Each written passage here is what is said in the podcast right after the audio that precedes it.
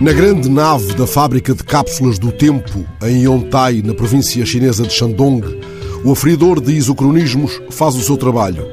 Podemos imaginar que os seus gestos cumprem uma antiquíssima regra de pendularidade. São nove horas em todas as caixas negras de cronos que o cercam. Podemos arriscar com razoável margem de segurança, fiando-nos na claridade que entra pela vidraça lá ao fundo da grande nave, que são da manhã aquelas nove horas em ponto fixadas na imagem.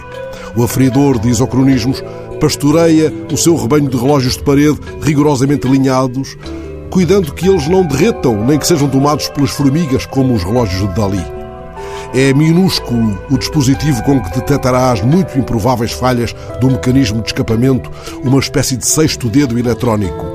Passou mais de um milénio sobre a invenção do globo celeste astronómico por um monge budista da dinastia Tang, um tal I Ching, que concebeu uma incrível e complexa engrenagem de 60 baldes d'água que despejavam o tempo, enchendo e vazando cada um segundo a segundo. Somos o tempo, somos a famosa parábola de Heráclito, o obscuro, avisou Borges.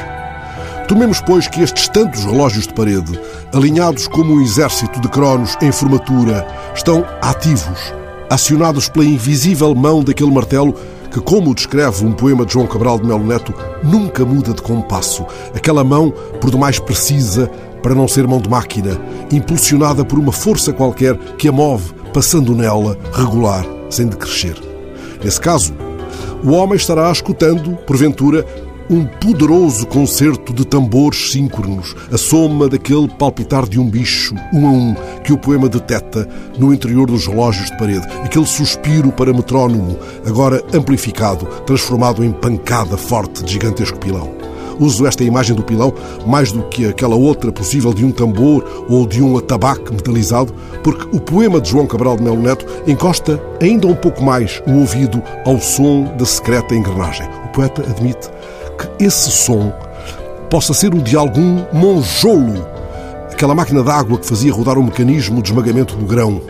Talvez, admite o poeta, possa esse batimento de bicho ou coração ser algum monjolo ou antiga roda d'água que vai rodando, passiva, graças a um fluido que a passa.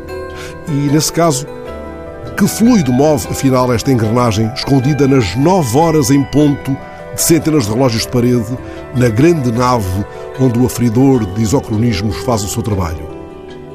Quem sabe o tempo, alvitrou poeta.